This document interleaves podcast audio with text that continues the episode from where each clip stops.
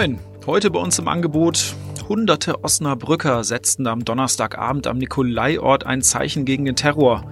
Was die Teilnehmer der Mahnwache nach der Bluttat in Hanau zu sagen hatten, das hören wir gleich. Im Schwerpunkt, morgen geht es endlich wieder rund in der Innenstadt. Viele Osnabrücker freuen sich schon auf den Ossen Samstag. Meine Kollegin Mareike Bader hat alle Infos parat und gleich spreche ich mit ihr. Und im Newsblog geht es heute um Musik im Osnabrücker Hafen und eine Problemkreuzung in Sutthausen. Sie hören immer der Hase nach, den Podcast aus der NOZ Lokalredaktion am Freitag, den 21. Februar, heute mit Sebastian Philipp. Hunderte Osnabrücker haben sich am Donnerstagabend spontan am Nikolaiort zu einer Mahnwache versammelt, Sie wollten den Opfern der Bluttat im hessischen Hanau gedenken. Aufgerufen hatte der Deutsche Gewerkschaftsbund und Gewerkschaftssekretär Olaf Kramm rief dabei zu mehr Zivilcourage auf. Was die Teilnehmer der Mahnwache sonst noch bewogen hat, sich bei Regen und Kälte auf den Nikolaiort zu stellen, hören wir mal rein. Wenn wir uns heute hier nicht versammeln, geben wir den Rechten das Gefühl, wir haben alles richtig gemacht. Und das muss überall, überall muss das passieren. Und gerade die Krankenhirne sind am anfälligsten für rechte Verschwörungstheorien, für rechte Theorien. Wir müssen hier ganz klar Kante zeigen, hier und überall, wo was passiert.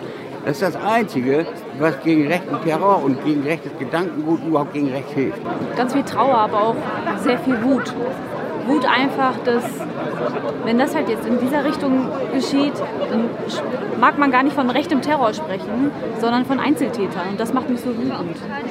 Weil letztendlich, wenn das jetzt umgekehrt wäre und wenn das Gleiche jetzt in einem Biergarten passieren würde, wäre viel mehr Auf, Aufruhr in der Gesellschaft, als wie es jetzt passiert ist. Einerseits dieses Gefühl von Machtlosigkeit, weil äh, auch wenn wir zusammenstehen, wird sich sowas nicht verhindern lassen. Aber das, was mir gut tut, ist, dass man merkt, es sind viele Leute, die zusammenkommen, selbst bei Wegen, bei wenigen Umständen. Und es ist auch wichtig für uns zu merken, man steht nicht alleine mit seiner Meinung und seiner Verzweiflung, sondern äh, es ist eine große Anzahl von Leuten, die entsprechend empfinden.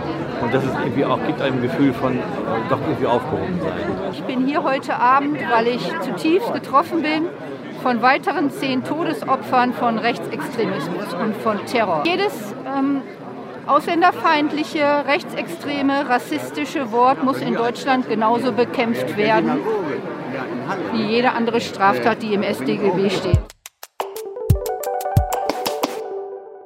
Für viele Osnabrücker ist es das Highlight im Veranstaltungskalender. Morgen werden wieder tausende begeisterte Karnevalisten beim Ossen Samstag in der Innenstadt unterwegs sein. Osnabrück ist also dann richtig auf den Beinen. Meine Kollegin Mareike Bader hat sich vor dem Samstag schon mal ein bisschen umgehört, ein bisschen recherchiert, ein bisschen geguckt, was so alles geht in Osnabrück. Aber erstmal die Frage, ähm, Mareike, du kommst ja nicht aus Osnabrück, sondern aus Süddeutschland. Ähm, bei euch gibt es auch sicherlich auch Karneval, oder? Bei uns gibt es auch Karneval, aber da heißt es Fasenacht. Fasenacht, ähm, hört sich so ein bisschen an nach Baden-Württemberg oder so. Wo, wo kommst du genau weg? Ich komme aus der Nähe von Heilbronn, aus dem schönen Hohenlohe, aber da wird Karneval oder Fasnacht oder Fasching, wie man es auch nennen will, kaum gefeiert, denn es ist evangelisch geprägt okay, hier ist ja so ein bisschen pari-pari, evangelisch-katholisch, nichtsdestotrotz. Also ich kann mich erinnern, ich bin ähm, letztes Mal beim Karneval als äh, Sully von Monster AG, AG gegangen. Das ist so ein richtiges Fellkostüm gewesen. Da wurde mir auf jeden Fall nicht kalt. Kannst du dich noch an dein letztes Karnevalkostüm erinnern? Da muss ich weit zurück überlegen, aber ich glaube, ich war Biene Maya. Okay, Biene Meier, so ein Kostüm, was man auch in Kindergärten immer noch häufiger sieht.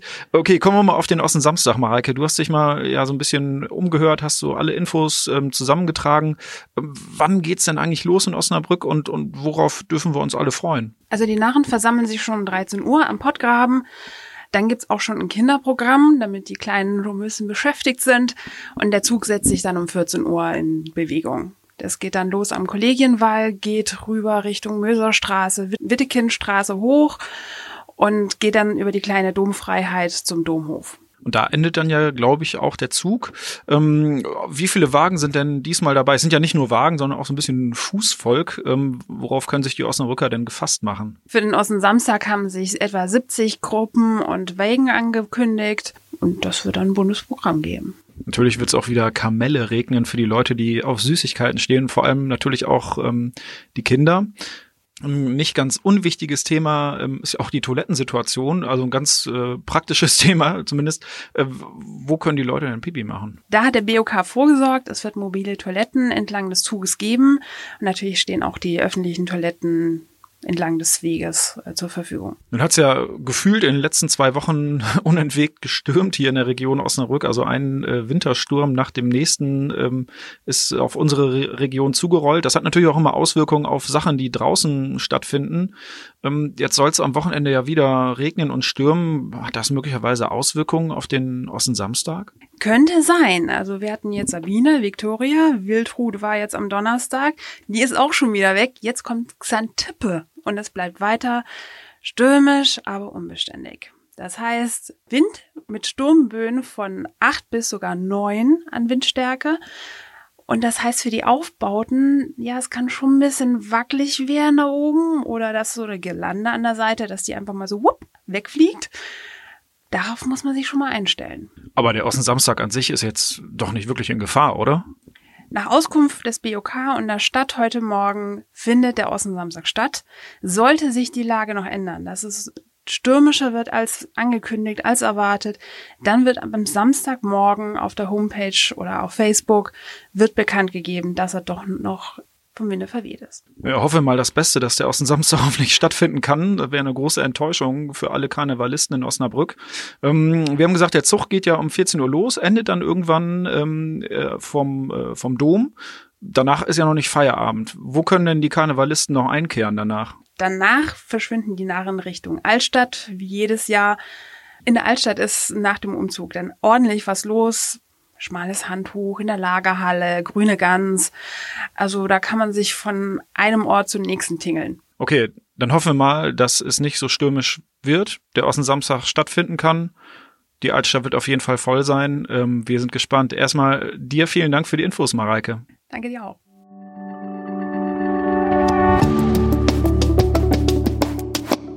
Wir kommen zum Newsblock. Im Osnabrücker Hafen gibt es ja seit neuestem den lauten und auch den leisen Speicher. Im lauten Speicher können Bands Proberäume mieten. Die Nachfrage ist aber riesig groß und überstieg schon ganz schnell das Angebot. Jetzt gibt's eine weitere Möglichkeit und zwar direkt gegenüber. In der ehemaligen Militärpolizeiwache gegenüber den Speichergebäuden werden momentan elf weitere Proberäume eingerichtet. Ab April sind sie bezugsfertig. 9 Euro pro Quadratmeter plus Stromkosten müssen Interessenten bezahlen, bekommen dafür aber nach Angaben der Deutschen Rockmusikstiftung den höchsten Standard. Und am Ende noch ein Verkehrsthema. Eine Problemkreuzung beschäftigt aktuell vor allem die Eltern von Schulkindern im Osnabrücker Stadtteil Sutthausen. An der Ecke Hermann-Ehlers-Straße an der Rennbahn Middenkamp wurde vor einigen Tagen ein achtjähriges Mädchen angefahren und Gott sei Dank nur leicht verletzt, obwohl es die Fußgängerampel bei Grün überquerte. Offenbar übersehen Autofahrer, die links abbiegen wollen, immer wieder Fußgänger. Problem ist offenbar, dass die Straßen an der Rennbahn und Middenkamp leicht versetzt auf die Hermann-Ehlers-Straße stoßen. Ja, wie auch immer, die Stadt will sich jetzt die Kreuzung nun einmal genauer anschauen und gucken, wo das Problem liegt. Das war's für heute bei Immer der Hase nach. Ich hoffe, Sie konnten was mitnehmen. Wir hören uns am Montag wieder.